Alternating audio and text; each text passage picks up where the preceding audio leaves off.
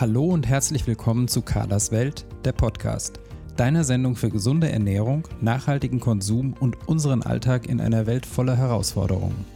Hier geht es um gesunde Ernährung und die nötigen Hintergrundinfos, entspanntes Kochen im Alltag, ein stressfreieres Leben, Genuss und Spaß mit hochwertigen Lebensmitteln, um ein verantwortungsvolles Leben und um interessante Menschen, deren Projekte und Biografien. Viel Vergnügen mit der neuen Folge von Carlas Podcast. Hallo und schön, dass du wieder dabei bist bei Carlas Welt, der Podcast. In der heutigen Folge geht es wieder um das Thema Nachhaltigkeit. Ich habe Christoph Schulz zu Gast, der das Buch Nachhaltig Leben für Einsteiger geschrieben hat. Christoph Schulz ist Anfang 30, gelernter Bankkaufmann und studierter Multimedia-Marketer. Er engagiert sich seit 2017 mit seinem Umweltschutzprojekt Care Elite als Aktivist gegen den Plastikmüll in der Umwelt. Ich spreche mit ihm über das Buch, über seine eigene Einstellung zum Thema Nachhaltigkeit, über die Frage, ob unser Planet noch zu retten ist, darüber, dass auch viele kleine Schritte zum Ziel führen können und es gibt natürlich auch wieder viele Tipps zum Thema Nachhaltigkeit. Ich wünsche dir viel Spaß mit der Folge.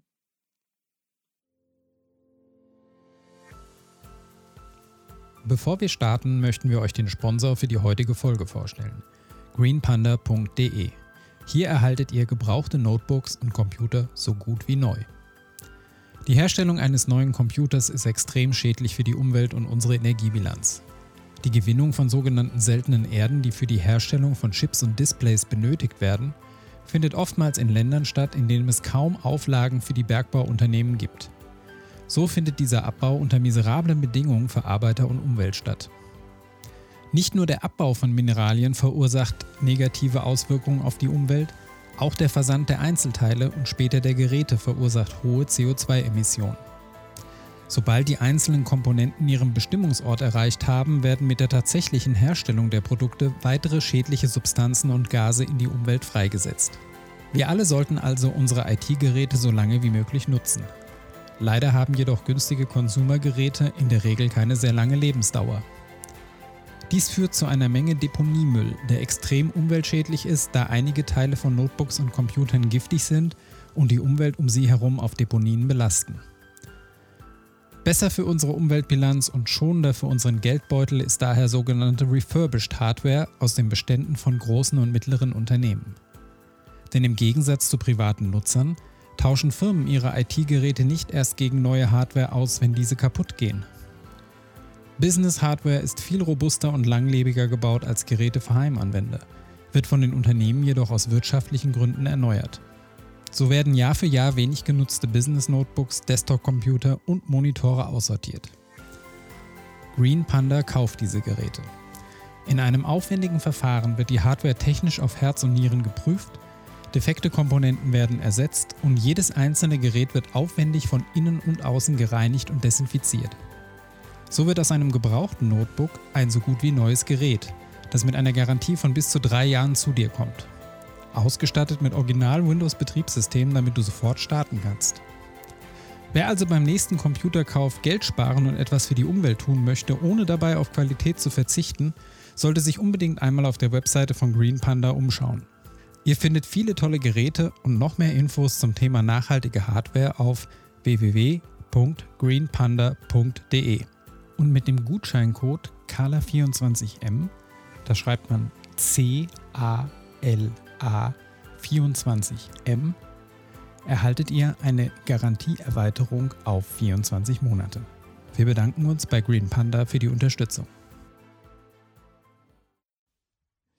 Ja, hallo Herr Schulze. Ich freue mich sehr, dass Sie zu Gast in meinem Podcast sind und dass wir uns heute über Ihr Buch und über das Thema Nachhaltigkeit austauschen werden. Ja, hallo, ähm, auch an alle Hörer. Ich freue mich, dass ich dabei sein darf. Vielen Dank. Prima.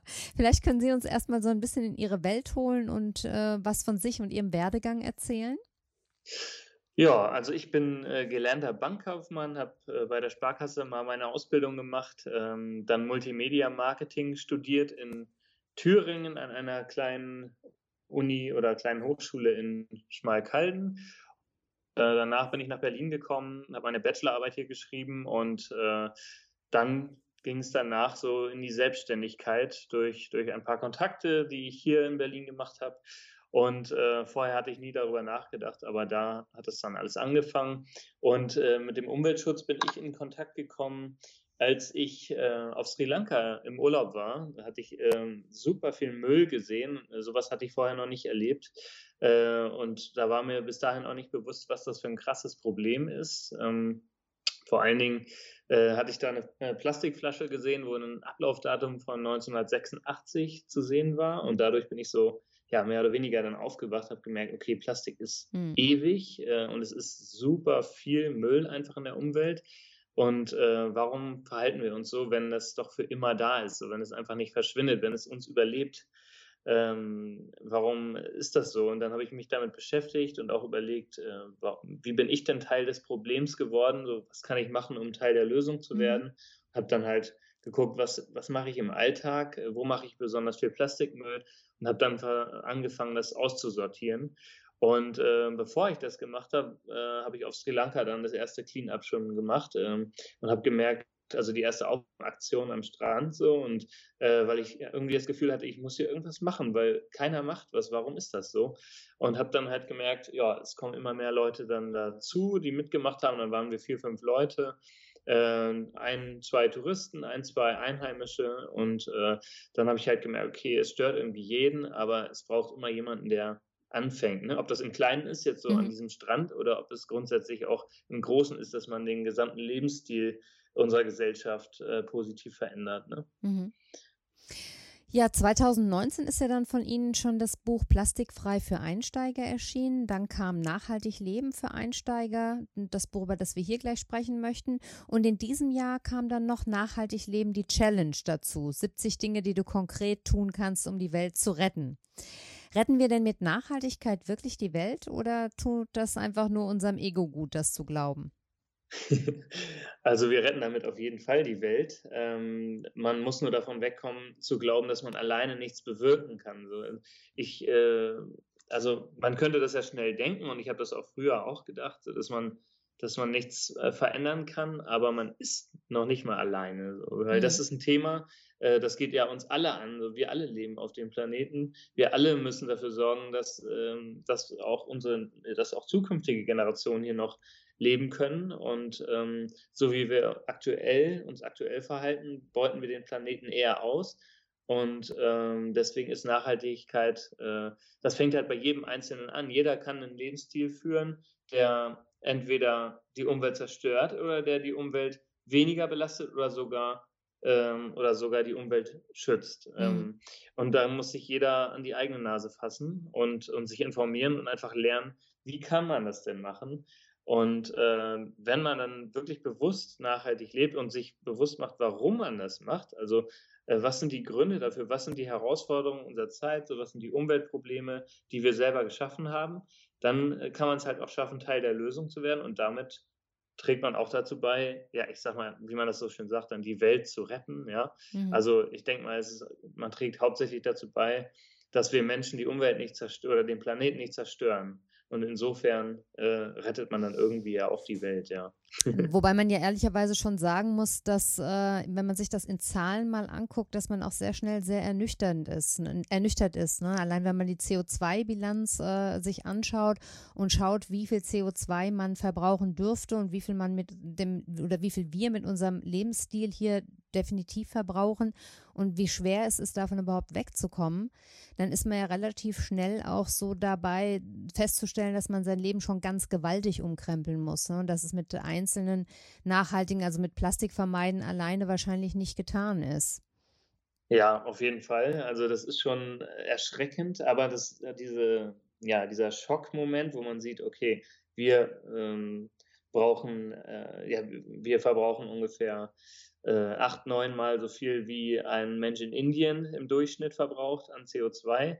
Äh, das ist schon ganz schön schockierend, aber es zeigt auch gleichzeitig, ähm, was für ein Potenzial wir haben, uns, uns zu verändern. Aber es, natürlich kommt es, zeigt es einem auch, dass es äh, enorm schwierig, also sehr schwierig sein wird, das alles zu verändern. Aber man muss ja nicht alles auf Mal machen. Das ist ja das Schöne daran. So jeder, jeder Schritt zählt.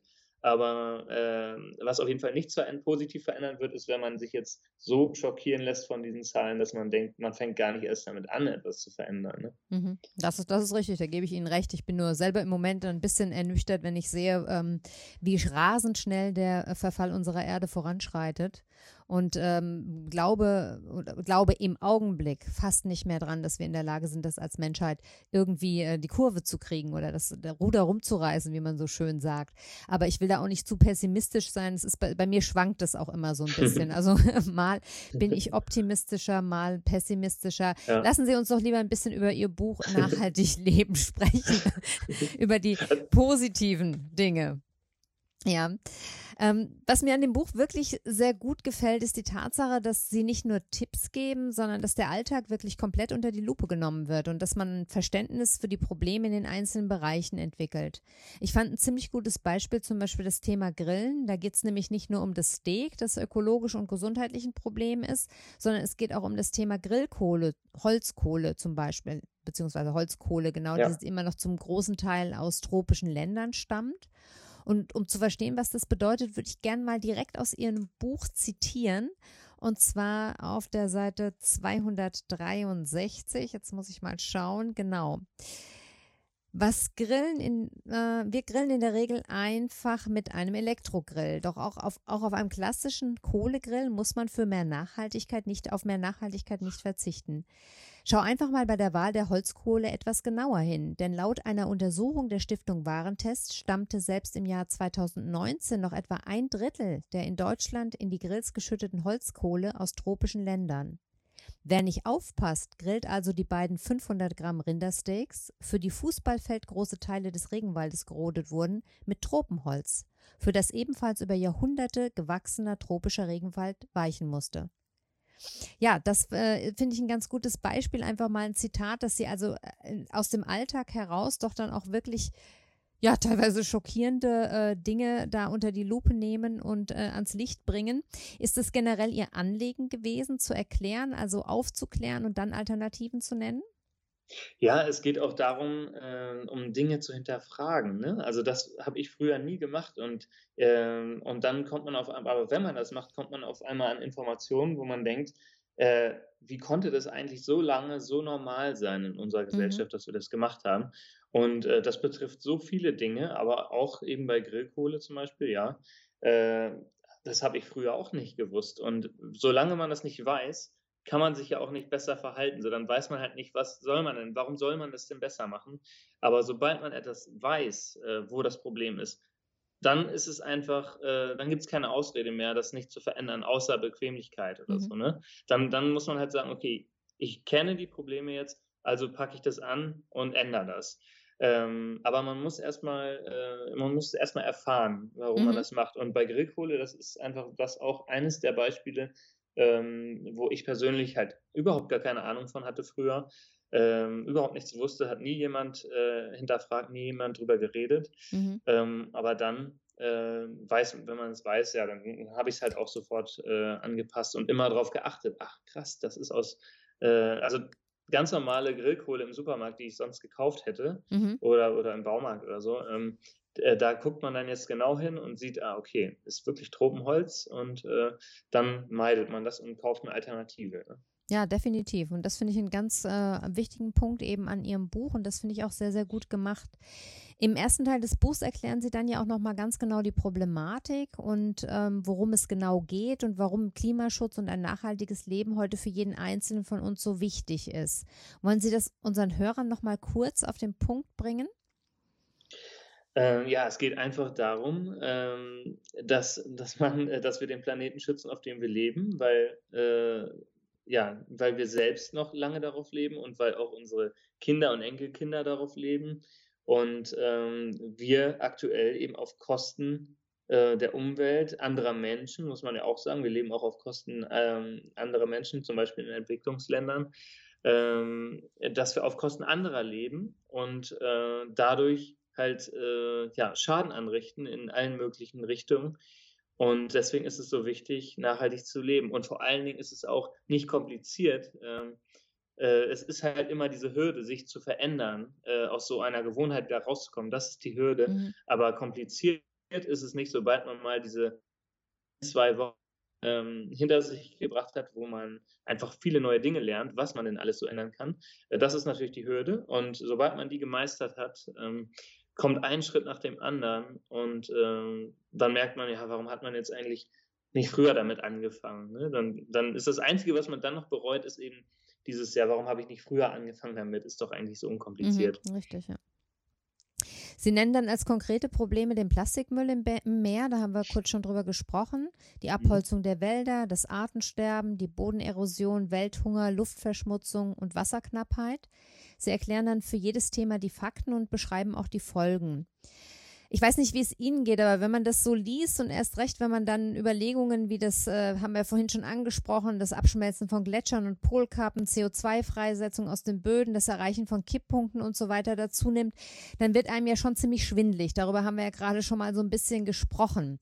Und ich würde trotzdem nochmal drauf äh, zu, die Frage so ein bisschen zuspitzen wollen und Sie fragen konkret, ob Sie glauben, dass wir als Menschheit überhaupt noch eine Chance haben.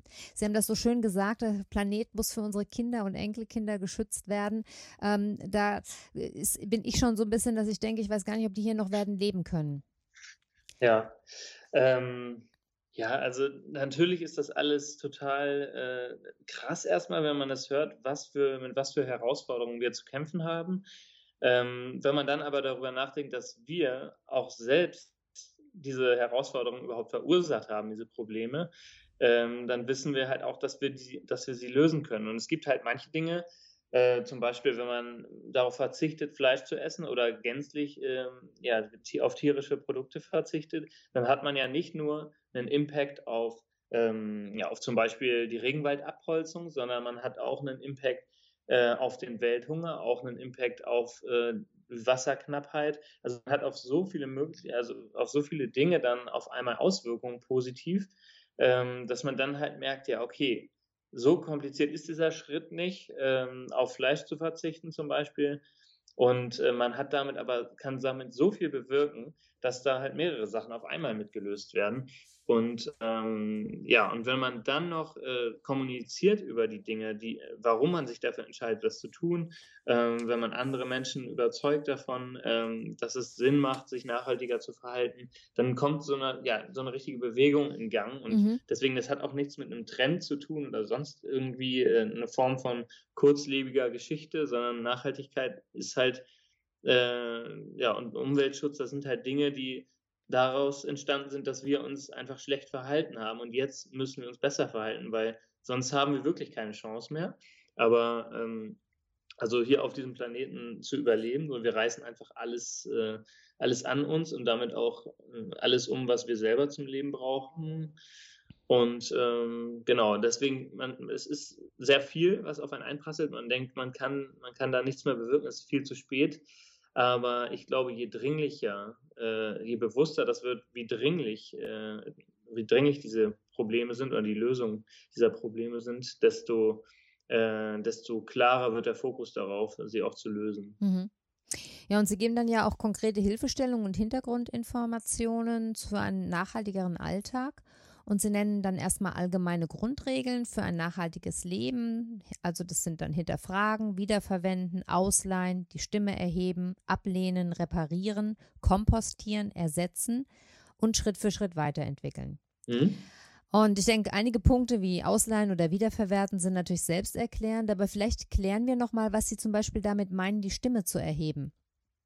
Ja, das ist, ähm, ein, damit ist einfach gemeint, dass man zum Beispiel auf Demonstrationen geht oder im Internet eine Petition startet. Sobald man irgendeine Ungerechtigkeit bemerkt, äh, und vielleicht merkt man ja sogar, kaum einer äh, hat sich bisher darüber beklagt oder sagt irgendwas dagegen, dann ist man vielleicht sogar der Initiator so, so einer Bewegung. Und äh, dass man dann einfach nicht nur sich besser verhält im Alltag, sondern auch noch darüber hinaus andere Menschen davon überzeugt, äh, dem gleich zu tun. Also, äh, dass man einfach etwas in Gang setzt und andere Menschen mobilisiert. Mhm. Und ähm, genau deswegen, das meinte ich auch am Anfang mit, man ist nie alleine. So, wenn, wenn es um irgendeinen, irgendeinen Missstand in der Gesellschaft geht oder irgendwelche Ungerechtigkeiten, ähm, ja, tief in unserem Inneren äh, wollen wir alle Ungerechtigkeiten irgendwie beseitigen und haben etwas dagegen, Und äh, man wird so viele Menschen dann auf einmal mobilisieren. Man muss nur anfangen und, äh, und eben ja, sich einem bestimmten Thema widmen. Und dann merkt man schon, dass es auch viele andere Menschen interessiert. Aber wie bei diesem im Kleinen, bei diesem Strand-Cleanup, wo dann auf einmal drei, vier Leute mitmachen, äh, zu meiner Überraschung damals, äh, sind dann auch auf einmal auch bei, bei einer Aktion, wenn man zum Beispiel äh, ja, äh, zum Beispiel gegen das Wahlschlachten in Island oder so. Da, niemand sieht das positiv, außer die Menschen, die das aus traditionellen Gründen schon immer machen. Ne? Mhm. Äh, und, und wir würden alle sagen, oh Gott, was, was machen die denn da? Ähm, und äh, dann setzt man ähm, ja eben zum Beispiel eine Petition auf und dann merkt man, okay, im Grunde jeder, der diese Petition sieht, unterschreibt sich schnell und dann hat man auf einmal äh, ja etwas Politisches in Gang gesetzt äh, wo auch unsere Politik nicht mehr oder die europäische Politik nicht mehr ähm, ja, dagegen stimmen kann oder zumindest reagieren muss. Mhm. Und äh, das sind so Sachen, das meine ich mit Stimme erheben. Ähm, das können solche Sachen sein wie Demonstrationen oder Petitionen, aber es kann auch einfach sein, dass du im Alltag ähm, davon äh, anderen erzählst, warum du dich nachhaltiger verhältst, warum du dies machst und einfach immer ähm, auch im Alltag Aufklärung betreibst. So. Das muss nicht mit dem Finger auf jemanden zeigen sein, sondern es kann auch einfach nebenbei sein. Am besten ist es wirklich immer so Fragen zu stellen, ähm, zum Beispiel, warum isst du eigentlich Fleisch oder so und dann beim anderen einen Denkprozess anzuregen. Ähm, natürlich immer, wenn das Thema so gerade auf dem Tisch ist und nicht einfach so ähm, ja, nicht dieses mit dem Finger auf jemanden zeigen, das funktioniert einfach nicht, weil wir sind richtig, wir sind Gewohnheitstiere und ähm, nachhaltig zu leben bedeutet für die meisten äh, einen ziemlichen Einschnitt oder eine Veränderung. Und deswegen ist es ganz wichtig, so das einfach so ein bisschen smart und weich anzugehen und nicht so mit der äh, Haut drauf Methode. mhm. Warum gehört denn das Ablehnen zu einem nachhaltigen Leben? Ähm, ablehnen. Insofern, dass, ähm, dass man auch, also man sagt ja oft, äh, Nachhaltigkeit bedeutet Verzicht und nichts anderes so, aber ähm, es ist in dem, in dem Fall meine ich mit ablehnen, dass man zum Beispiel in der Fußgängerzone, wenn jemand einen Flyer in die Hand drückt, dass man sagt, nein, danke, brauche ich nicht, so, weil man eh ihn sofort in die Mülltonne pfeffert danach. Ähm, also diese Dinge, wo man so denkt, ja, äh, das, das ist doch jetzt nicht schlimm, aber dann kann man halt einfach sagen, ja, brauche ich gar nicht erst, weil man kennt sich ja so, man, man schmeißt den eh gleich weg. Ähm, so, das als Beispiel oder Billigkugelschreiber oder sonst auf einer Messe oder sonst irgendwelche Sachen, wo man sagt, ja, ich, ich, alles Unnötige einfach, was man, was man nicht braucht, das, äh, das sollte man ablehnen bzw. einfach vermeiden. Das heißt also ablehnen von Dingen, die nicht nachhaltig sind, äh, könnte man sagen. Ja, ne? die, ja oder die, die, die genau, oder einfach die nicht, ja, oder auch einfach nicht nötig sind. Ja, man kann auch ablehnen, mit dem Auto zur Arbeit zu fahren, zum Beispiel, wenn man, äh, wenn die Arbeitsstelle nur ein Kilometer weiter weg ist, kann man ablehnen, mit dem Auto zu fahren und äh, ja sagen zum Fahrrad mhm. oder so. Also das, das ist auch, kann auch damit, äh, damit gemeint sein. Es geht einfach darum zu hinterfragen, was ist jetzt wirklich notwendig und was ist irgendwie, wenn man genau darüber nachdenkt, eigentlich sogar Quatsch, mhm. äh, das zu tun. Und das heißt, äh, ja, es geht auch darum, äh, das ist auch eine Kombination aus Ablehnen und Hinterfragen, was ich damit meine. Mhm. Und was bedeutet, sich Schritt für Schritt weiterzuentwickeln? Ähm, ja, einfach das Ziel zu kennen, das ist, da, das ist dazu erstmal wichtig, also zu wissen, warum warum tut man das alles und äh, auch welchen Impact man äh, mit den, jedem einzelnen Schritt hat. Das ist auch wichtig, das, zu, das sich bewusst zu machen und ähm, dann einfach sich Schritt für Schritt weiterzuentwickeln und zu gucken, was kann ich als nächstes machen. Äh, zum Beispiel, ich, ich habe angefangen damals, ähm, als ich das Plastikproblem für mich begriffen habe, äh, erstmal zum Beispiel mir eine Trinkflasche zu besorgen, die ich immer wieder verwenden konnte. Vorher hatte ich immer nur Plastikflaschen und immer und immer wieder neue Flaschen. Äh, und dann habe ich einfach angefangen, okay, Trinkflasche, Leitungswasser. Ähm, und wem das langweilig ist, also bei mir war das so, dann habe ich das ein bisschen mit Zitrone oder so, äh, sag ich mal, aufgepimpt. Mhm. Und das war so der erste Schritt. Und dann habe ich gemerkt, okay, das funktioniert alles, so was als nächstes. Ähm, und äh, dann zum Beispiel Obst und Gemüse, die Plastiktüten, diese, günst diese kostenlosen, äh, dünnen Plastiktüten. Da habe ich mir dann Obst- und Gemüsenetz besorgt aus Baumwolle. Das habe ich heute, also die habe ich heute noch. Ähm, die gehen auch nicht kaputt, die kann man einfach waschen. So, dann brauchte ich auch nie wieder da so eine Plastiktüte und so weiter. Und das meine ich mit Schritt für Schritt, ähm, dass man am Anfang ja denken könnte, oh Gott, das sind so viele Dinge, die mhm. ich ändern muss. Wie soll das denn alles gehen? Dann fange ich lieber gar nicht erst an.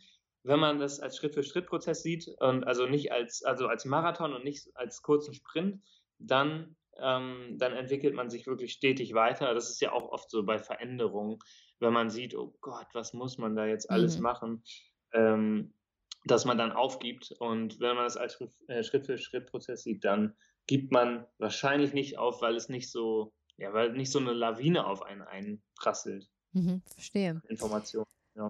Sie geben dann eine Übersicht über die ganz trivialen Basics wie Müllvermeidung, zu Fuß gehen statt Auto zu fahren oder das keine Werbungsschild auf dem Briefkasten. Denken Sie denn wirklich, dass das noch nötig ist, über diese Dinge zu sprechen oder wollten Sie das einfach der Vollständigkeit halber? ja, äh, es geht auch um Vollständigkeit dabei, klar, weil äh, jeder Leser ist auf einer anderen Stufe. Ähm, manche fangen wirklich bei absoluten Null an und äh, kennen auch diese, diesen Aufkleber nicht auf dem Briefkasten oder so. Deswegen auch der Vollständigkeit halber, damit wirklich jeder mit äh, von dem Buch abgeholt wird. Aber ähm, ja, man kann halt äh, als Autor äh, kann man nicht äh, sicher gehen, wer liest jetzt das Buch. Mhm. Und dementsprechend äh, ist es auch das Buch fast wie ein Nachschlagewerk äh, und gar nicht so ein typisches ähm, Sachbuch. Ähm, und so, dass jeder einfach die Informationen da herausziehen kann, die er gerade braucht. Und dann kann es natürlich immer mal sein, dass jemand das, den einen oder anderen Tipp schon kannte aber in der Regel äh, kann jeder da noch irgendwas für sich draus ziehen, was, was ihn persönlich weiterbringt. Definitiv, ja. ja. Und ja. jetzt werden Sie konkret im Buch und gehen die einzelnen Lebensbereiche so ein bisschen durch, die jeweils dann auch ein Kapitel im Buch einnehmen. Das wäre Zuhause, Ernährung, Körper und Geist, Kleidung, Mobilität und Reisen, Arbeit und Finanzen und Freizeit. Und ich möchte jetzt eigentlich inhaltlich gar nicht so konkret auf die einzelnen Kapitel eingehen, denn dazu kann man ja Ihr Buch lesen. Aber vielleicht geben Sie einfach kurz zu jedem Bereich einen Tipp, den Sie besonders wichtig oder effektiv finden. Ähm, haben Sie Lust dazu? Ja, klar, klar habe ich Lust dazu. Können wir gerne machen. Dann machen also, wir das mal. Dann wäre zu Hause der genau. erste genau. Bereich. Genau, Sie geben einfach immer das Thema vor. Ja, genau, ich, so äh, machen wir es. Genau. So, ähm, ja, zu Hause Spülmittel aus Efeu, finde ich, ist äh, ein ziemlich cooler Tipp. Ähm, hatte ich halt auch früher nicht auf dem Schirm, dass das so einfach geht, aber dann braucht man auch kein Spülmittel mehr zu kaufen, ähm, um, um schnell mal einen Teller abzuspülen oder so. Äh, das macht man einfach aus Efeu selber ähm, und es funktioniert einwandfrei. Ja, das hat mir auch gut gefallen. Genau, diese Putzmittelrezepte, ähm, genau dieses Efeu-Spülmittel. Wir hatten ja hier im Podcast schon Jana, Anne und Christine von My Green Home zu Gast. Mhm. Und ich glaube, das war in Folge 40 oder so. Da habe ich äh, schon mit Erstaunen gehört, dass man mit Efeu Wäsche waschen kann. Und das Efeu-Spülmittel gefällt mir deshalb besonders gut. Ich mag aber auch den Hinweis darauf, gebrauchte Möbel zu verwenden, statt neue zu kaufen. Ich tue das schon seit Jahren, also nicht nur bei Möbeln, sondern auch bei Kleidung und sämtlichen Haushaltsgegenständen. Ich schaue eigentlich immer erst, ob ich das Teil, das ich suche, vielleicht irgendwo gebraucht bekommen kann. Und äh, mein Favorit für die Suche ist da eBay Kleinanzeigen, aber auch so diverse Facebook-Flohmarktgruppen ja. sind eigentlich ein guter Fundus, oder? Und ich finde, ja. dass, dass das immer den Vorteil hat, dass man auch mal was ausprobieren kann, ohne gleich eine riesige Investition zu machen. Ja? Jetzt ich, als Beispiel könnte ich äh, zum Beispiel erzählen, dass wir uns mal einen Akkusauger anschaffen wollten, aber dass wir uns total unsicher waren, ob so ein Teil wirklich was taugt und ob sich das bei uns bewährt. Und da haben wir uns einfach einen gut erhaltenen Gebrauchten erstmal gekauft und der ist seitdem mhm. bei uns im Dauereinsatz, funktioniert prima und hat sich äh, ja im, im, Prinzip mehr als bewährt. Ja, ähm, und andere ja. Teile verkaufe ich dann weiter, wenn sie nicht mehr meinen Erwartungen oder nicht meinen Erwartungen entsprechen. So ist das für meine Begriffe ein ganz guter Kreislauf. Also bei uns hat sich das echt bewährt. Genau, klar, es, es, müssen keine neuen Ressourcen verschwendet werden. Man spart Geld dabei. Also es gibt so viele Gründe, äh, das einfach auszuprobieren. Ne? Auch äh, Secondhand-Kauf bei Richtig, allen möglichen ja. Dingen. Ja. Genau, ganz genau. Wie sieht es im Bereich Ernährung aus? Was ist da Ihr Lieblingstipp? Da gibt es natürlich wirklich eine Million Tipps, ne? alleine was äh, Vegetarismus, Veganismus angeht. Ähm, bei den Tipps fällt mir jetzt aber direkt auch ein, was, was Lebensmittelverschwendung angeht, äh, die Brotchips aus, alten, aus einem alten Baguette. Äh, mhm. Früher habe ich immer so ein altes Brot oder so einfach weggeworfen, weil ich dachte, ja, wer soll das noch essen, so, so hart wie das ist, wenn da mal was übrig war. Und ähm, dann hatte ich jetzt äh, irgendwann dann mal gesehen, ja, man kann daraus auch einfach Chips machen. Ähm, und habe das Brot dann einfach durchgeschnitten ähm, und mit Öl äh, eingerieben, so ein bisschen in Öl eingelegt und dann im Backofen nochmal gebacken. Und dann hatte man richtig coole, relativ dünne Brotchips. Das heißt, Sie haben dünne Scheiben geschnitten, weil Sie eben sagen, Sie haben es durchgeschnitten, genau. sondern Sie haben es in dünne ja, nee, Scheiben nee. geschnitten. Okay. Genau, mhm. in Scheiben ja. geschnitten, ja. Und äh, genau, und äh, das hat super geschmeckt. Und dann habe ich auch gedacht, ja, Mann, das hat man jetzt immer weggeworfen, äh, die ganze Zeit dabei. Ja, schmeckt es noch ja, gut. also Tipp. nur in anderer Form einfach. Ne? Sehr gut. Ja. Das, das, sind so Dinge, wo man nicht drüber nachdenkt vorher. Ja, nein, das sind ganz tolle Tipps, keine Frage, ja. Also ich mochte auch sehr den Hinweis zur Demeter-Landwirtschaft, weil das aus meiner Sicht die sinnvollste Art ist, äh, Lebensmittel ja. zu erzeugen und ich auch immer wieder gern darauf hinweise, dass eben ein Biolabel allein noch nichts über Nachhaltigkeit sagt. Richtig. Und was ich auch ähm, ganz toll fand, war der Hinweis auf dieses Startup Gotbag, die alle möglichen Taschen aus Meeresplastik herstellen und dafür mhm. mit einem Netzwerk von Fischern zusammenarbeiten. Das fand ich auch sehr, sehr interessant, die den Plastikmüll praktisch aus ihren, also die Fischer selbst sammeln den Plastikmüll, der sich in ihren Netzen äh, sammelt, wenn ich das richtig verstanden habe. Genau. Und äh, geben das dann da bei diesem Startup ab und die machen daraus eben alle möglichen Taschen. Genau, das, richtig. Daraus werden dann die Fasern für den Rucksack wieder hergestellt. Ne? Ganz toll, fand Und ich. Und ansonsten wäre es halt so gewesen, jeder Fischer äh, ist für sich selber äh, verantwortlich, sieht diesen Plastikmüll, schmeißt ihn vielleicht wieder sogar ins Meer. Und dadurch hat sich so ein System entwickelt, dass äh, der Fischer was davon hat und äh, dass das Startup was davon hat und dass die Umwelt was davon hat. Also da profitiert dann im Grunde jeder, der beteiligt ist davon. Ne? Ja, das werden wir auch auf jeden Fall in die Shownotes stellen, den äh, Link zu diesem zu diesem ja. Unternehmen fand ich auch ganz toll. Und dann hat mir auch der Hinweis auf die autarken Lebensformen sehr gut gefallen. Also es gibt, so wie Sie schreiben, ein Dorf in den Niederlanden, das sich komplett selbst versorgt inzwischen. Und ich finde, sowas macht einfach auch Mut, wo das langfristig hingehen könnte. Das ja. äh, hat mir sehr, sehr gut gefallen. Leben Sie denn selbst vegan? Ja, aber noch gar nicht so lange. Ähm, bei mir hat sich das in den letzten Wochen und Monaten so dahin entwickelt. Also ich habe wirklich schon ewig kein Fleisch mehr gegessen, aber ähm, so und auch keine Kuhmilch getrunken, aber so Käse und so solche Dinge habe ich dann noch nicht so vollständig äh, ersetzt und wusste auch noch gar nicht wie, habe mich nicht so sehr damit beschäftigt, weil ich dachte, ja, ich bin ja schon sehr nachhaltig, das ist dann auch gut so. Ähm, dann habe ich aber die Dokumentation Dominion gesehen und dann kam auf einmal die ethische, der ethische Aspekt dazu. Vorher war es nur Umwelt und Gesundheit, äh, das, das mich zum Vegetarier gemacht hat und die Ethik hat mich dann zum, zum Veganer quasi bewegt, weil äh, da ging es um die Massentierhaltung und es hat mir, die Doku hat mir gezeigt, ähm, ja, dass wir, wie wir Tiere ausbeuten und auch nicht nur, äh, nicht nur für unser Essen, also nicht nur für unseren Geschmack, äh, Kühe, Schweine, Schafe, sondern auch für alles Mögliche, also für Unterhaltung im Zirkus und so, für äh, Kleidung, äh, wenn wir, wenn wir Füchse oder Nerze in so engen Käfigen mhm. halten. Ähm, Tierversuche und, äh, auch. auch. Tierversuche, so, das sind so Dinge gewesen. Äh, vorher hatte ich dann nie Bildmaterial, so was, was mich wirklich so richtig berührt hat. Äh, und da war das dann halt so und danach äh, war ich echt erstmal so einen Tag völlig baff und dachte, Mann, wie, äh, man hat einfach nur bereut, warum hat man das bisher hierher immer so gemacht und immer unterstützt und danach war es äh, so ein, also das war echt so ein Hallo-Wach-Film für mich, kann ich nur jedem empfehlen, auch wenn es hart ist, das zu sehen. Es reicht auch, äh, glaube ich, wenn man das eine halbe Stunde sieht, weil man dann schon einfach geflasht ist, äh, ja, wie wir Menschen Tieren sowas antun können, äh, für unseren, ja, eigentlich ohne moralischen Grund, ohne, Not, ohne Notwendigkeit. Ja. Mhm. Früher war das mal notwendig, als wir äh, Pelze brauchten, um in der Kälte zu überleben, als wir Fleisch essen mussten, um zu überleben. Aber das ist natürlich schon lange nicht mehr so. Äh, und damit kann man auch nicht begründen, dass man das immer noch macht. Ähm, es gibt einfach keinen moralisch vertretbaren Grund, dafür, äh, ja, weiterhin Tiere auszubeuten, außer dass wir, ja, also die Gründe sind ja eigentlich Bequemlichkeit, ähm, ja, und, und Tradition und Geschmack. So, das sind die, die Gründe, die, und Gewohnheit auch, ne? Das sind die Gründe, die einen dazu treiben, wenn man ehrlich ist. Mhm. Und äh, so, und dann muss man für sich überlegen, ist das noch, ist das wirklich ein guter Grund oder kann man davon wegkommen? So. Also mhm. das war dann für mich, da hat mir dieser Film gezeigt und dadurch kam das da, ja. Und seitdem leben Sie vegan im Prinzip. Ja. ja. Genau. Was ist denn Ihr Lieblingstipp aus dem Kapitel Körper und Geist? Ähm, auch ganz klassisch würde ich da, kommt mir da sofort so das Duschgel äh, am Stück. Also es kennt wahrscheinlich auch schon fast jeder mittlerweile dieses, äh, diesen Tipp, aber äh, dadurch kann man so viel Plastik einsparen ähm, und äh, einfach ein Duschgel am Stück. Es ist ohne Mikroplastik. Ja, Duschgel am Stück bedenken. ist eigentlich eine Seife, oder?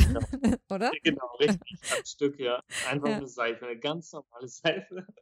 Ja. Und äh, das, äh, ja, früher habe ich auch immer gedacht, ja, das ist eher was äh, für meine Oma oder so. Genau. Äh, aber es lag einfach daran, dass es früher nie Duschgel äh, in der Flasche gab. Äh, oder so dieses klassische, das wir heute haben, tausend unterschiedliche Duschgels zur Auswahl.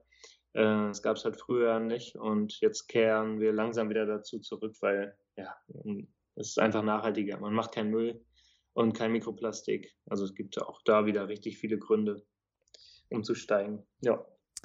Ja, dann im Kapitel Kleidung machen Sie nochmal ganz deutlich, was viele von uns ja inzwischen wissen, dass eben unsere Fast Fashion ein riesiges weltweites Problem ist und dass ich durch den Kauf von Billigkleidung tatsächlich auch ein System aufrechterhalte und mitfinanziere, das ganz üble Auswirkungen in anderen Teilen der Welt hat. Das Gleiche gilt natürlich auch bei Lebensmitteln, aber bleiben wir beim Thema Kleidung. Können Sie nochmal skizzieren, warum Kleidung bei dem Thema Nachhaltigkeit so wichtig ist? Ja, zum einen, weil wir dadurch auch Umweltprobleme äh, verstärken, wie zum Beispiel die Wasserknappheit, weil aus diesen äh, in, aus den Fabriken dann das Wasser einfach abgeleitet wird in, äh, in die Flüsse, zum Beispiel in Bangladesch, ja, wo, wo Menschen sitzen, die für zwei Euro am Tag, äh, am gesamten Tag in dunklen Hallen äh, unsere T-Shirts zusammennähen, die wir dann für fünf Euro kaufen, äh, die dann nach zwei, drei Wochen schon wieder ausgewaschen sind, weil die Qualität so schlecht ist ähm, es gibt, also und dann, dann, muss man sofort wiederkommen. Also es hat für so viele, äh, ja, es, also es hat, wenn man das vermeidet und einfach auf mehr Qualität setzt, ähm, und einfach, dann hat man selber Geld gespart, weil man muss das T-Shirt nicht zehnmal neu kaufen. Äh, man hat äh, vermieden, dass Menschen äh, zu diesen Bedingungen für einen selbst äh, da äh, dieses T-Shirt zusammennähen müssen und man hat die Umwelt geschont, weil, ähm, weil es eben in, weil das eigene T-Shirt, was dann etwas teurer ist, ja, aber auch langlebiger, äh, nicht in einer Fabrik produziert wird, wo Umweltrichtlinien keine Rolle spielen, sondern äh, wo auch vermehrt darauf geachtet wird und grundsätzlich auf Qualität geachtet wird. Mhm. Und das alleine ist schon ein Impact. Aber es geht nicht nur darum, was für ein T-Shirt man kauft, sondern es geht auch darum, äh, möglichst wenig neu zu kaufen. Also äh, zum Beispiel auch da ist Secondhand, für viele ist das vielleicht immer noch komisch, wenn man, ähm, wenn man ein T-Shirt kauft, was jemand anders schon mal hatte. Aber äh, Mode ist ja auch irgendwie vergänglich und, man, und für, manche Menschen ist dieses T-Shirt uninteressant. Für andere ist es dann wieder interessant, mhm. kann es irgendwann mal wieder verkaufen. Irgendwann und es gibt so Apps wie Kleiderkreise zum Beispiel, wo das richtig gut funktioniert mhm. und wo man dann auch ein T-Shirt günstig kaufen kann, aber das ist dann nur günstig, weil es einfach schon mal jemand hatte und nicht günstig, weil es einfach zu äh, ja, den schrecklichsten Bedingungen produziert wurde. Mhm. Ja, für Frauen ist dieses Secondhand-Kaufen ja gar nicht schwierig. Also tatsächlich gibt es so Sachen wie Kleiderkreisel, Mädchenflohmarkt, eBay Kleinanzeigen ist voll davon. Ähm, ja. Aber es ist für Männer schwieriger, ne? Äh, da glaube ich, ist das Angebot noch nicht so groß. Äh, wir Frauen sind da, glaube ich, schon ein bisschen weiter auch in diesem Kaufen und Verkaufen von gebrauchten Kleidungsstücken. Oder wie sehen Sie das? Das kann gut sein, ja. Ich habe da jetzt keine, keine Statistiken oder so zu, aber äh, das kann ich mir gut vorstellen. Doch, wenn ich jetzt bei Kleider, ich bin ja auch bei Kleiderkreise und habe auch gemerkt, okay, das funktioniert doch äh, auch äh, für, für äh, Männermode. Einigermaßen mhm, gut. Aber okay. ich kann mir das schon vorstellen, ja, es ist auf jeden Fall schwierig. Ja, ich höre das auf jeden Fall immer wieder, dass Männer sagen, also das geht nicht, ne? Das, ich finde mhm. nichts, es geht, das Angebot ist äh, nicht groß genug und für uns Frauen ja. ist das Angebot einfach riesig. Also ich kann im Prinzip ja. jedes Teil, das ich irgendwo äh, sehe und denke, ach, das ist, das ist schick, das würde ich auch gerne haben, äh, kann ich gebraucht finden. Also ja. nicht jedes, ne? Aber äh, annähernd jedes. Äh, ja.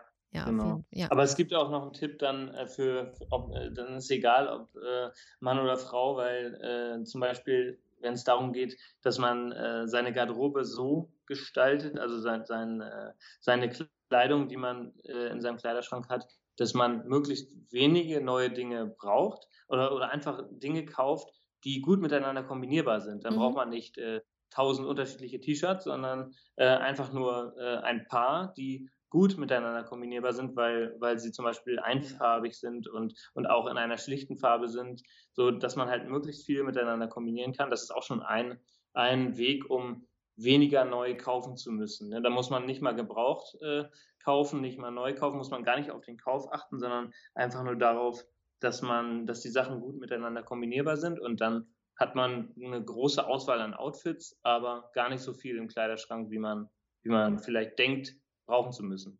Richtig. ist richtig. Ich finde auch immer den Hinweis auf diesen Dokumentarfilm The True, True Costs ganz gut, den Sie ja auch im, äh, in ja. Ihrem Buch erwähnen, weil da eben auch klar wird, wie unsere billig produzierte Fast Fashion wirklich dann ein Problem für die Welt ist. Ne?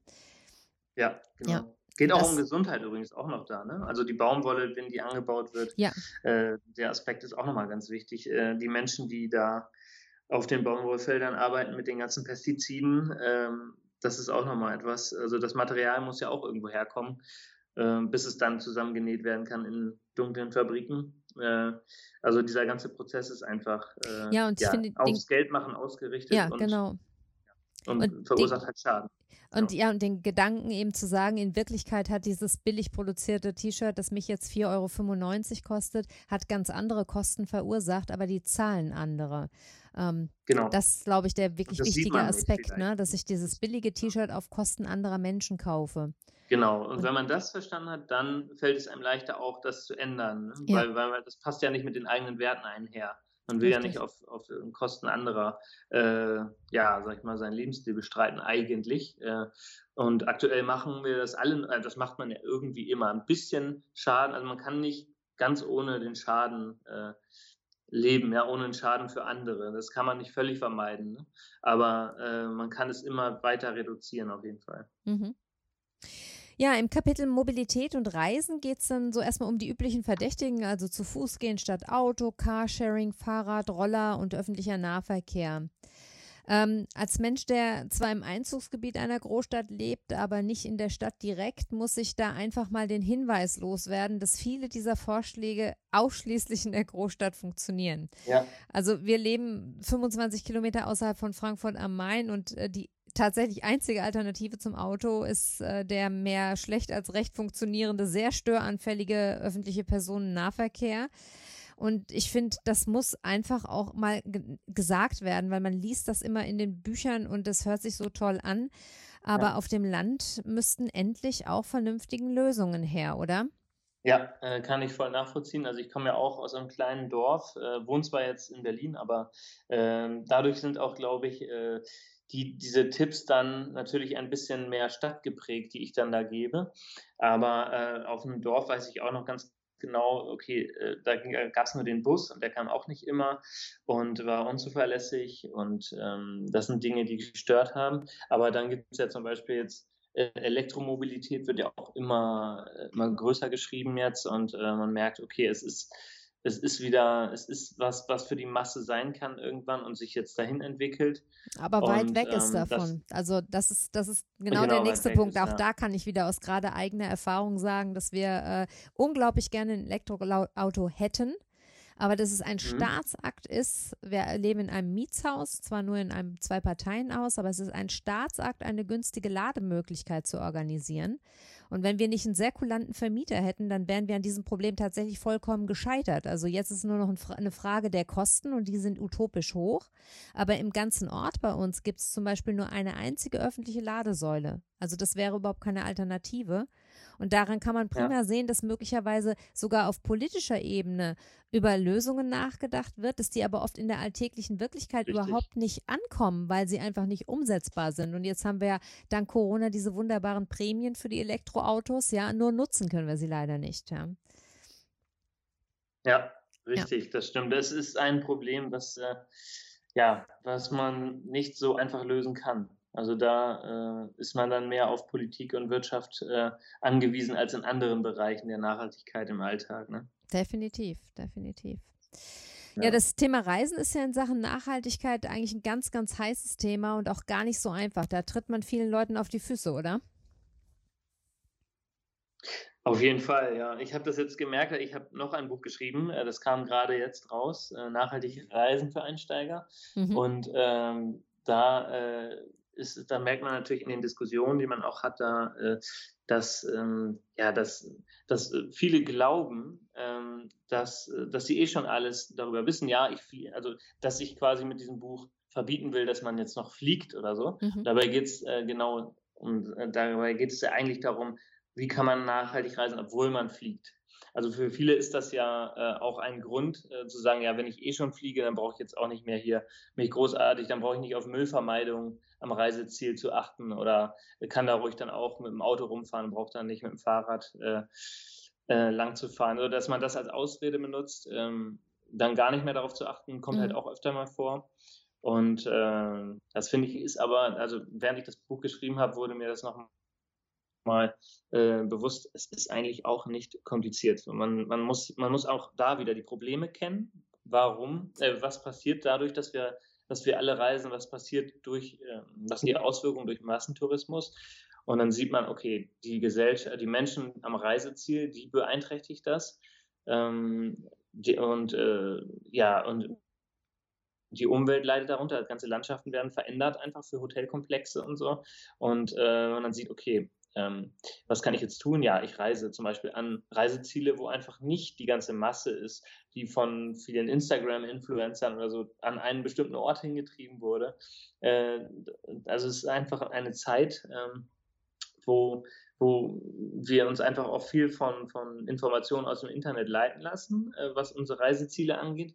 Und äh, davon muss man so ein bisschen wegkommen und sich dann bewusst machen, ja, wie kann ich möglichst so reisen, dass, äh, dass der Umwelt äh, ein geringerer Schaden zugefügt wird und dass die Menschen vor Ort am Reiseziel auch was von meiner Reise haben. Mhm. Weil wir Menschen, wir gehen, wenn, wenn wir jetzt aus, wenn wir jetzt gerade so aus Ländern wie Deutschland, wir verreisen sehr viel ähm, und fliegen mehr, mehrmals im Jahr, sogar im in den Urlaub äh, in der Regel, dann ähm, muss man sich bewusst machen, ja, das Geld, was ich da jetzt investiere, bei wem kommt das jetzt an?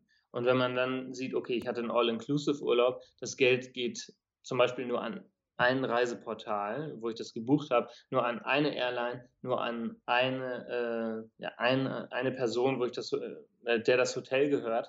Und äh, dann esse ich auch in diesem Hotel. Auch das Geld geht an diesen, an die Person, der das Hotel gehört. Und die Menschen äh, vor Ort, ähm, zum Beispiel, ich denke jetzt an einen Urlaub in Mumbai, äh, wo ich war, wo man dann sieht, ähm, wenn man jetzt nur in diesem Hotel essen würde, würde man halt keinen Menschen vor Ort unterstützen. Ähm, das heißt, ich buche kein All-Inclusive und äh, lasse mich viel mehr auf die Menschen einfach ein. Das gibt richtig äh, ein gutes Gefühl. Man lernt die Kultur wirklich kennen mhm. und ähm, man unterstützt auch die Menschen vor Ort, wenn man einfach mal an den Ständen äh, an der Straße ähm, was isst und man kommt viel mehr ins Gespräch, als wenn man einfach in so einem Hotel ist, wo, äh, ja, wo einfach gar nichts, äh, das theoretisch auch an jedem anderen Ort auf der Welt stehen Wie stehen Sie denn zum Thema Kreuzfahrten? Ähm, ja, Kreuzfahrten sind halt auch super umweltbelastend. Ich habe auch früher mal selber eine gemacht, in der Zeit, als ich noch gar nicht ähm, über Umweltschutz und solchen Dingen nachgedacht hatte. Ähm, wenn ich jetzt darüber nochmal nachdenke, wie das, wie das war, also es war schon, äh, es macht ja Spaß und irgendwie ist es auch mal eine Erfahrung, sowas zu machen. Aber wenn ich ehrlich bin, ähm, braucht man eigentlich keine Kreuzfahrten. So, das ist jetzt mein persönliches Empfinden, äh, weil man kann auch äh, einen ganz normalen Urlaub irgendwo machen. Ähm, und äh, es ist ja am Ende nichts, äh, wie, nichts anderes als ein Dorf, was sich auf dem Wasser bewegt, mehr oder weniger. Man lernt alle Leute kennen ähm, und irgendwann, ähm, irgendwann kommt man wieder da an, wo man gestartet ist. So, also für mich hatte das irgendwie nichts, äh, ja, nichts Mitreißendes, was ich jetzt wirklich regelmäßig erleben muss. Äh, und wenn man dann noch an die Umweltfolgen denkt mit, mit äh, ja, Kreuzfahrtschiffen, die mit Schweröl fahren, ähm, und äh, auch da ist man wieder meist auf dem Schiff und nicht da, wo man anlegt. Äh, man unterstützt also wieder mehr einzelne Firmen, die hinter dieser, also einzelne Kreuzfahrtbetriebe.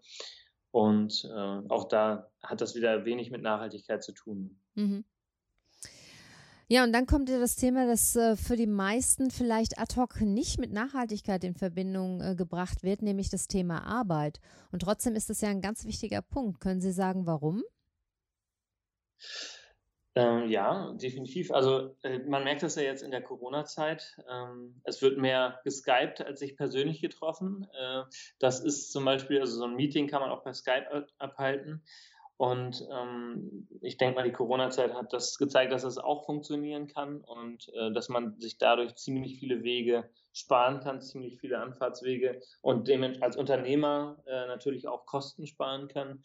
Ähm, das sind so, das ist schon mal eins. Äh, man muss nicht ins Auto steigen oder ins Flugzeug, äh, um, um sich zu einem Meeting zu treffen. Aber es geht auch um äh, Dinge wie Papier sparen im Büro. Ähm, es geht um Coffee to go. Also viele Menschen, die zur Arbeit gehen, holen sich ja Coffee to go auf dem Weg dahin. Äh, auch da kann man einen eigenen Becher verwenden, ähm, anstatt den, den Wegwerfbecher zu benutzen, der auch nicht recycelbar ist, weil er aus unterschiedlichen Kunststoffen und Pappe besteht. Ähm, also da gibt es auch so viele Ansätze und ja, äh, neben Papiersparen natürlich auch Energiesparen im Büro. Ähm, und ja, das findet man alles in dem Buch. Da gibt es auch wirklich wieder hunderte Tipps. Ne? Genau. Und im Freizeitkapitel, dann kommen solche Themen auf wie das eingangs schon erwähnte Grillen oder das Shoppen und Konsumieren generell. Aber eigentlich ist das Kapitel eher kurz gehalten. Das liegt sicherlich daran, dass die vorherigen Kapitel vieles aus dem Bereich Freizeit schon abdecken, oder? Ganz genau, richtig. Da kam so viel wieder drin vor, aber so ganz äh, auf das Kapitel verzichten konnte ich auch nicht, weil ich gemerkt habe, ja, ähm, sowas wie Grillen mit Freunden, solche Dinge hatte ich jetzt noch gar nicht in dem Kapitel so richtig erwähnt oder Festivals, solche, ähm, solche Dinge. Und auch da kann man ja wieder dann Müll vermeiden. Man kann sich äh, vegetarisch ernähren oder vegan und ähm, man hat auch da wieder richtig viele Möglichkeiten im Vorfeld durch eine gute Planung ähm, am Ende wieder ja deutlich nachhaltiger unterwegs gewesen zu sein als als wenn man jetzt unbedacht ähm, an sowas rangeht. Und zum Beispiel beim Grillen, ähm, ich erinnere mich auch noch daran, wie wir früher immer ganz viele Plastikbecher, Plastikteller oder Pappbecher äh, und Pappteller, Gabeln, alles Mögliche, was Einwegprodukte war, übrig hatten. Äh, der Mülleimer war voll gefüllt danach. Und dabei haben wir einfach nur einen Abend gegrillt. Und das mhm. passte ja irgendwie, also wenn man jetzt darüber nachdenkt, ist es schon verrückt irgendwie, dass wir lieber ähm, Erdöl äh, oder Rohbenzin äh, aus der Erde holen, destillieren, ähm, verarbeiten lassen, hierher schicken lassen, das kaufen, äh, um für eine Minute äh, oder drei Minuten ähm, werden wir an unserem Essen äh, schneiden und äh, uns das in den Mund stopfen. So dafür, für diese drei Minuten, wurde das extra produziert, dieser ganz lange Transportweg oder Produktionsweg. Das ist halt so, total unnötig, äh, wenn man einfach sein eigenes Besteck mitnimmt aus Edelstahl und das abwäscht. Also das ist die Alternative dazu mhm. und äh, das ist halt viel nachhaltiger. Und äh, ähm, darum geht es dann halt auch in diesem Kapitel, nur dass man ähm, ersetze Einwegprodukte, mhm. ähm, ob auf dem Festival oder ähm, beim Grillabend. Also das, da gibt es auch wieder dann ganz viele Möglichkeiten. Würden Sie denn sagen, dass das Buch eher an diejenigen gerichtet ist, die sich mit dem Thema Nachhaltigkeit noch gar nicht befasst haben und jetzt irgendwo mal anfangen wollen? Oder ist das was auch für Leute, die schon tiefer im Thema sind? Ähm, also das Buch heißt ja Nachhaltig Leben für Einsteiger. Von daher äh, ist es auf jeden Fall, ich habe es auch so geschrieben, dass es wirklich jeden abholt, äh, auch die, die schon weiter fortgeschritten sind, aber auch die, die noch gar nichts mit dem Thema zu tun haben. Also es kann auch äh, kann man auch jemandem schenken, der sich noch überhaupt nicht damit beschäftigt hat. Ich glaube, äh, durch die Vorgehensweise, den Ablauf des Buches, dass man die Probleme nach und nach kennenlernt und dann kennenlernt, wie man, wie man sie löst, ähm, dass das eigentlich für jeden geeignet ist und jeder, wie wir schon gesagt hatten, manche Sachen kennt man vielleicht schon und merkt, ah, okay, äh, dann blättert man eine Seite weiter. Aber ich glaube, dass, äh, dass da im Grunde für jeden etwas dabei ist und dass gerade, dass es gerade für Einsteiger gemacht ist, ähm, die sich noch nicht beschäftigt haben. Und ich versuche auch in dem Buch immer wieder zu motivieren, weil ich kenne, ich kenne, das ist ja immer so, wenn man sich selbst verändert oder wenn man irgendwelche Veränderungen im Leben anstößt, dann kommen immer mal Momente, wo man denkt, ah, warum mache ich das überhaupt? Äh, ist das wirklich nötig? Und deswegen habe ich in dem Buch auch immer versucht, ständig ähm, nochmal bewusst zu machen, warum man das macht und immer wieder Motivation an die Hand zu geben, dass es sich lohnt, das, äh, das alles durchzuziehen und umzusetzen. Und auch immer wieder gesagt, ja, es ist wirklich ein Schritt-für-Schritt-Prozess und äh, betrachte das bitte niemals als Sprint, den man von heute auf morgen äh, umsetzen muss, sondern äh, oder durchziehen muss, sondern wirklich als langen Prozess. Und ich bin ja auch noch nicht am Ende dieses Prozesses, noch lange nicht. So, das wird irgendwann mal passieren, aber man ist eigentlich ständig auf dem Weg dahin, perfekt nachhaltig zu werden, aber niemand muss das sein. Mhm. Aber auf dem Weg dahin ist man und äh, man entwickelt sich immer weiter und nicht zurück. Das ist das Wichtigste. Ja. Jetzt müssen Sie uns zum Schluss aber bitte noch verraten, was es mit der Challenge zur Nachhaltigkeit auf sich hat. Worum geht es in dem Buch? Da geht es dann äh, darum, ähm, das ist quasi eine Ergänzung zum Buch Nachhaltig Leben für Einsteiger, weil ähm, das noch, äh, das ist noch praktischer. Ähm, das ist, da geht es nämlich genau darum, um dieses Schritt für Schritt. Vorher hat man mehr Theorie gelernt. In dem Buch geht es halt auch darum, äh, wirklich anzufangen. Und dann geht es zum Beispiel darum, eine Woche mal vegan äh, auszuprobieren und sich wirklich damit zu beschäftigen. Oder äh, auch ganz einfache Dinge wie diese Woche benutzt du nicht einmal den Fahrstuhl, sondern nur noch die Treppe. Äh, also so einfach Dinge, die selbstverständlich sind, die man aber ändern könnte, äh, mhm. wenn, man, wenn man sich hinterfragt.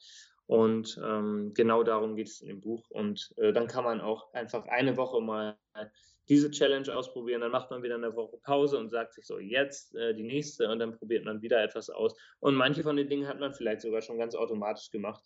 Ähm, und es geht einfach darum zu, zu zeigen oder immer etwas an der Hand zu haben, so was kann ich als nächstes mhm. machen. Mhm. Tolle ähm, bevor man das, das Buch spannend, einfach ja. so in die, ins Regal knallt und dann nicht mehr anguckt. Mhm. Ähm, und das ist eher ja, wie so ein ja, wie so ein äh, wöchentlicher Begleiter, dann, äh, sobald man merkt, so, das kann ich jetzt, äh, vegan äh, war cool, äh, ich behalte das bei oder ich versuche zumindest vegetarisch zu sein. Ähm, und dann probiert man wieder die nächste Challenge irgendwann aus. Und so ist es halt nicht überfordernd und äh, nicht alles auf einmal, sondern wirklich so, man kann sich da in seinem eigenen Tempo dann weiterentwickeln. Ja, das klingt wirklich gut. Muss ich auch mal reinschauen. Wie nachhaltig leben Sie denn privat? Ich würde sagen, schon sehr nachhaltig, aber es gibt auch immer mal Sachen, wo man, äh, wo man sich sagt, so ja, äh, da, das passt jetzt gerade nicht. Oder zum Beispiel bin ich auch mal Kart fahren oder so, ja, wo man jetzt sagen würde, das ist, äh, das ist jetzt nicht nachhaltig mhm. äh, und das ist auch nicht nötig. Aber es geht halt auch nicht darum, alles perfekt zu machen, äh, so zu 100 Prozent äh, der absolut, das absolute Vorbild zu sein, sondern ähm, auch so, dass man, dass es immer noch Spaß macht. Ähm, und so ist es bei mir auf jeden Fall, dass ich äh, ja immer auch immer weiter dazu lerne und äh, möglichst alles davon auch äh, immer umsetze und äh, aber auch mal irgendwann äh, einen Moment habe, wo ich sage, ja, das, äh, das ist jetzt mal okay, ähm, aber dass das halt nicht ständig vorkommt, äh, so dass man aus, aus seiner Entwicklung rausfällt oder so. Aber so ist das bei mir halt nicht, dass man, dass ich merke, ich entwickle mich irgendwie zurück, was Nachhaltigkeit angeht, sondern immer stetig weiter nach vorne. Ja. Und so rate ich das auch einfach jedem, äh, das eben wieder dieses, äh, ja, als, als Entwicklungsprozess zu sehen und nicht als Hauruck-Aktion. Genau, so, so sehe ich es selber auch und äh, das kann ich absolut ja. unterschreiben. Ähm, zum Schluss ist es üblich, dass ich meine Interviewgäste nach einem persönlichen Statement frage. Gibt es irgendeinen Satz, der ihre Philosophie oder ihren Appell in einem Satz zu zusammenfassen würde? Ja, ich denke, äh, sei du selbst die Veränderung, die du dir wünschst für die Welt, ist eigentlich schon das, äh, was das alles trifft. Ein sehr kluger Satz, ganz genau. Ja, und außerdem ist es Tradition bei uns, dass ich meine Gäste nach einem Buchtipp frage. Haben Sie denn etwas, das Sie abgesehen von Ihren eigenen Büchern unseren Hörern gerne empfehlen würden?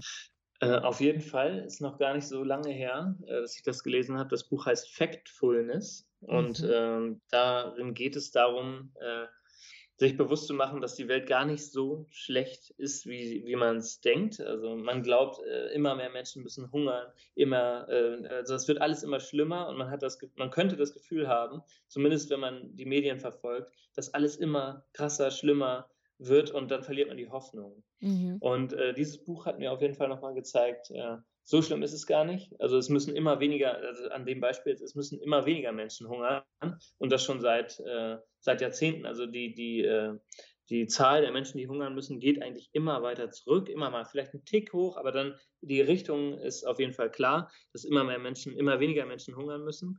Und äh, durch dieses Buch ist mir das bewusst geworden äh, und nicht nur auf den Welthunger bezogen, sondern allgemein, dass es, äh, dass wir uns eigentlich immer äh, ja, wir entwickeln uns als Gesellschaft insgesamt doch weiter. Wir lernen dazu, wir machen viele Dinge falsch, aber wir lernen immer weiter dazu und, äh, und entwickeln uns. Und äh, das ist in diesem Buch klar geworden. Und auch, dass äh, die Weltbevölkerung, äh, die, das Wachstum der Weltbevölkerung, was ja super rasant ist, aber dass auch das nicht äh, ewig so weitergeht, das ist auch in dem Buch nochmal klar geworden, sondern dass, ähm, dass es vielleicht irgendwann 11, 12 Milliarden Menschen geben könnte. Aber irgend, darüber hinaus ist irgendwann einfach, das ist ein ganz normaler Entwicklungsprozess der, der Bevölkerung, ob das in einem Land ist oder für, für die ganze Welt äh, gilt. Irgendwann ist dann Stopp und man muss keine Angst davor haben, dass, es, äh, dass wir irgendwann 100 Milliarden Menschen auf der Welt haben ähm, und dass dann eh alles zerstört ist oder so. Ähm, solche Gedanken wurden mir auf jeden Fall durch dieses Buch genommen, was sehr, sehr auf Fakten basiert äh, und immer wieder Zahlen und Fakten ähm, ja, äh, vermittelt, die man noch gar nicht so auf dem Schirm hatte. Und äh, das kann ich nur wirklich jedem empfehlen. Ja, wunderbar. Das führt uns ja auch wieder an den Anfang unseres Gesprächs zurück, als ich gesagt habe, dass ich oft sehr, sehr pessimistisch bin. Ich glaube, das ist dann genau das, das richtige Buch für mich. Und ich werde den Tipp aber auch auf jeden Fall in die Shownotes aufnehmen. ich habe auch gerade gedacht, ja, es passt doch jetzt doch ganz gut. Am Anfang hatten wir das ja, Absolut. Äh, dass, man, ne, dass man so erschlagen wird und denkt, na, es ist eh zu spät. So, ja, genau. Prima. Ja, Herr Schulz, dann hoffe ich, dass wir den Zuhörern Lust auf mehr Nachhaltigkeit gemacht haben und ich danke Ihnen sehr für das Interview und das Gespräch. Alles Gute für Sie. Ja, vielen Dank auch und auch an alle Hörer alles Gute und äh, ja, bis dahin. Herzlichen Ciao. Dank. Ja, ich hoffe, du hattest Spaß an dem Interview und wenn du jetzt Lust bekommen hast, selber nachhaltiger zu leben, dann kann ich dir das Buch von Christoph Schulz sehr ans Herz legen. Du findest alle Infos dazu und auch zu dem Buchtipp von Herrn Schulz in den Shownotes zu dieser Folge. Wenn dir dieser Podcast gefällt, dann hinterlasse mir doch bitte eine positive Bewertung bei Apple Podcasts. Außerdem hast du die Möglichkeit, uns finanziell über unsere Steady-Plattform oder über PayPal zu unterstützen. Die Infos dazu findest du ebenfalls in den Shownotes. Über Instagram kannst du mir jederzeit ein Feedback zu dieser Folge geben und mit mir in Kontakt treten. Ich freue mich, wenn du diesen Podcast abonnierst und wenn du in zwei Wochen wieder dabei bist. Bis dahin viele liebe Grüße, deine Carla.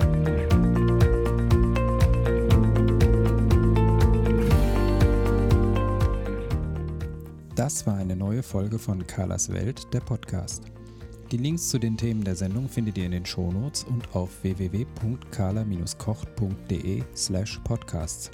Wenn euch dieser Podcast gefallen hat, freuen wir uns über eure persönliche Weiterempfehlung und über eine positive Bewertung bei Apple Podcasts. Weitere Folgen findet ihr auf Spotify, Apple Podcasts und in eurer Podcast-App. Carla findet ihr unter Carlas Welt und Carla Kocht auf Instagram, Facebook und Twitter. Vielen Dank fürs Zuhören und bis bald.